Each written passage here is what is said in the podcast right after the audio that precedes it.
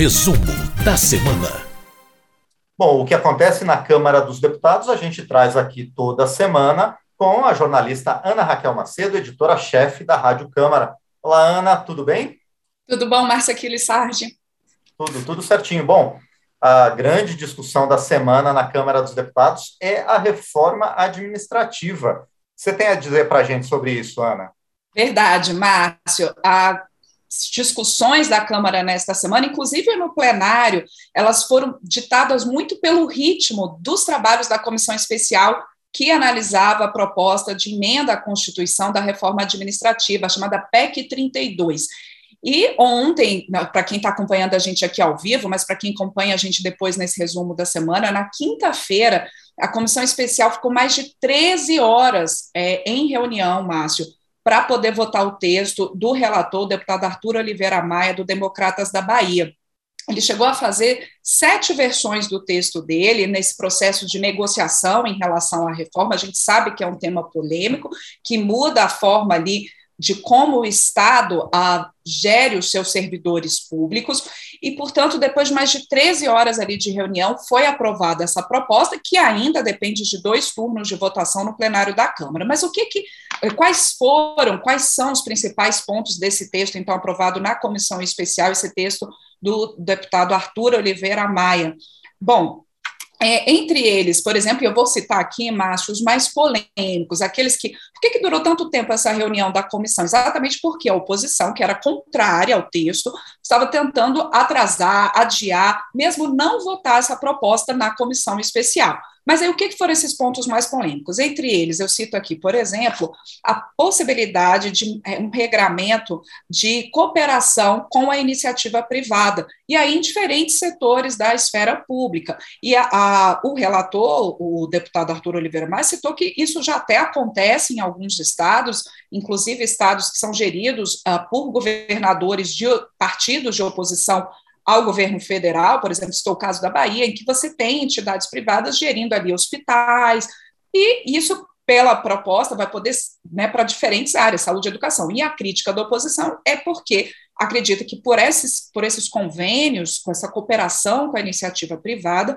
há uma possibilidade de piora nos serviços públicos, uh, também possibilidade de desvios de recursos. Essa foi a crítica, mas o relator rebateu e também quem era favorável ao texto rebateu essa crítica. Outro ponto também desse texto é que ele permite a contratação temporária de servidores, de funcionários por até 10 anos. Esses servidores eles seriam contratados, então, por é, um limite de até 10 anos, num processo seletivo impessoal, mas um processo simplificado, ou seja, não seria um concurso público. Esse ponto também foi muito atacado pela oposição, porque, segundo os deputados contrários ao texto, isso vai acabar levando à não realização de concursos públicos, portanto, ah, você tem ali um, um, comprometimento na avaliação dos deputados da gestão ali do serviço público, porque ficaria né, por contratos temporários. O relator também rebateu esse ponto, dizendo que aí é para situações específicas, na, quando não houver necessidade de você ter, então, um corpo de pessoal ali por mais é, do que esse tempo. Uh, o relator Arthur Oliveira Maia destacou que mantém a estabilidade dos servidores públicos nessa proposta, algo que não veio da proposta original do governo, ele colocou isso para os servidores, mas a oposição criticou um outro ponto, Márcio, do relatório, que trata da avaliação de desempenho. Porque, da forma como ficou o texto do Arthur Maia, há, há uma possibilidade de que o servidor que tenha duas avaliações insatisfatórias consecutivas ou três avaliações insatisfatórias num período de cinco anos, que ele possa passar por um processo que leve até, dependendo de como ficar essa avaliação, possa até levar a sua é, seu desligamento, a sua demissão. O relator é, é, enfatizou que esse processo vai dar amplo direito de defesa ao servidor que passe por ele, que, e essa avaliação de desempenho vai ser com base em critérios objetivos, mas a oposição disse que isso pode prejudicar a, a segurança do servidor público no desempenho do seu trabalho, que pode até desestimular, por exemplo, denúncias de corrupção por parte de servidores públicos, né, fazer essas denúncias, porque pode ficar ali receoso de ter uma avaliação uh, errar, uma avaliação ruim do seu desempenho por estar denunciando essas questões, por exemplo. É, então, esse ponto também gerou muita polêmica. Ah, o relator rebateu, disse que essa avaliação vai permitir uh, que você tenha o favorecimento dos bons servidores, que os bons servidores sejam reconhecidos e que tenham uma avaliação condizente uh, com o seu desempenho realmente. Além disso, o relatório prevê a possibilidade de redução de jornada com redução de salário de até 25% em momentos de crise fiscal, mas essa questão não vai é, ser possível, Márcio, nos cargos exclusivos de Estado. Esses cargos, inclusive, que são listados na proposta de emenda à Constituição, da reforma administrativa, eles também não podem ser objetos dessas, dessa cooperação com a iniciativa privada que eu citei aqui antes. E aí há diferentes cargos, por exemplo, os cargos com atividades finalísticas de segurança pública, manutenção da ordem tributária e financeira, regulação, fiscalização, gestão governamental, elaboração orçamentária, controle, inteligência de Estado, serviço exterior brasileiro, advocacia pública, defensoria pública e atuação institucional do Poder Legislativo e do Poder Judiciário, incluídos aí também as, as funções exercidas por oficiais de justiça, também do Ministério Público. Outro ponto polêmico que ficou aqui no relatório foi a manutenção de questões como férias de 60 dias para integrantes do Poder Judiciário. O relator disse que não podia mexer nesse ponto, porque haveria uma avaliação de que é, essa mudança só poderia acontecer se tivesse sido encaminhada pelo próprio Poder Judiciário. De toda forma, ele não indicou ali que isso seria algo inconstitucional, portanto, esse texto vai ao plenário e pode ser modificado no plenário, alterando, então, essa questão das férias de 60 dias por meio, aqui do jargão legislativo, como a gente fala, dos destaques, que são votações em separado de pontos do texto para que eles possam ser modificados. Esses são os principais pontos da reforma, Márcio, e aí, como eu disse, ainda tem que ser aprovada em dois turnos pelo plenário da Câmara e depois pelo Senado. Bom, e além da reforma administrativa, outro ponto que passou ao largo do plenário por enquanto, mas que também está promovendo bastante discussão, é outra proposta de emenda à Constituição, dessa vez sobre a regulamentação do pagamento de precatórios. Em que peta essa discussão, Ana? Exatamente, Márcio. Essa PEC também é uma proposta de emenda à Constituição dos precatórios, ela também está em intensa discussão, por quê? O que, que são precatórios? São as dívidas da União com, com, cidadãos, com empresas, com estados e dívidas reconhecidas pela justiça. Quer dizer, não tem mais como recorrer, é dívida mesmo que a União tem que pagar. O que, que acontece? A previsão é de que em 2022 essas dívidas, esses precatórios, cheguem a 89 bilhões de reais no orçamento. E o governo está dizendo que se ele tiver que pagar dessa forma, de uma vez em 2022, vai diminuir o espaço para investimento no orçamento e também ele não vai conseguir fazer a ampliação dos programas sociais de transferência de renda como deseja. Por exemplo, o, governo quer mudar o Bolsa Família para o Auxílio Brasil e precisa de recursos.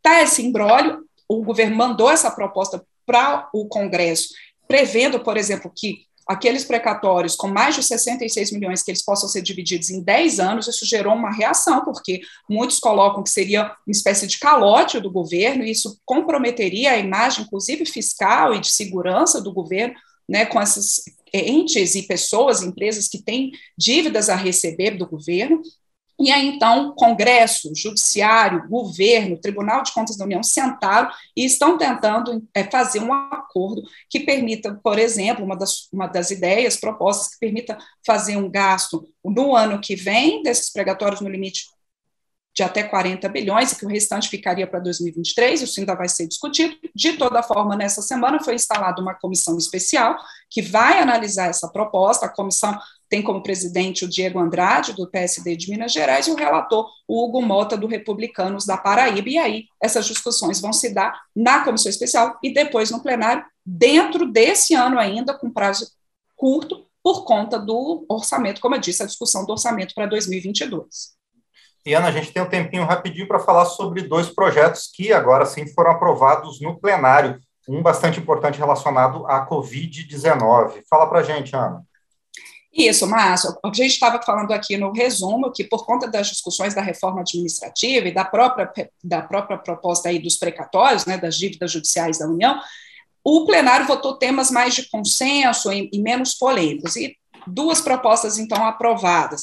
Uma delas é esse projeto, como você citou, o projeto que isenta do pagamento de imposto de renda ah, os aposentados e pensionistas que tenham ficado com sequelas permanentes da Covid-19, mesmo que eles tenham pedido, mesmo que eles tenham tido a doença após a concessão do benefício. É, isso, claro, tem que ser comprovado por laudo médico especializado, e isso vai ser regulamentado ainda. Ah, essa proposta também isenta esse segurado do INSS de cumprir carência para ele acessar uh, benefícios como auxílio-doença e aposentadoria por invalidez, ou seja, a Covid-19 entra no rol daquelas doenças que permitem que não seja feita essa carência, o relator, o deputado André de Paula, do PSD de Pernambuco, incluiu também que essa mesma isenção do imposto de renda para quem tenha ficado com sequelas da Covid-19, ela também atinge, ela também atenda os militares da reserva. Essa proposta ainda precisa ser analisada pelo Senado, mas e outro projeto aprovado nessa semana pelos deputados é o projeto que transforma 141 cargos do Ministério Público da União em oito cargos de procuradores de justiça e 164 cargos em comissão, isso tudo aqui atendendo ao Ministério Público do Distrito Federal, que faz parte aí do MPU.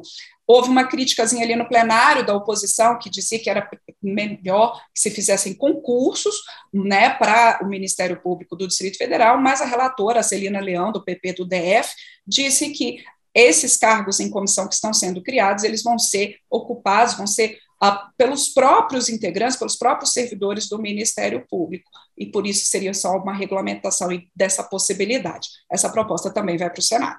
Muito bem, então, isso foi o que de mais importante aconteceu na Câmara ao longo dessa semana, e como sempre, trazido para a gente pela jornalista Ana Raquel Macedo. Ana, obrigado, a gente se falar na próxima semana. Certamente, Márcio, bom fim de semana.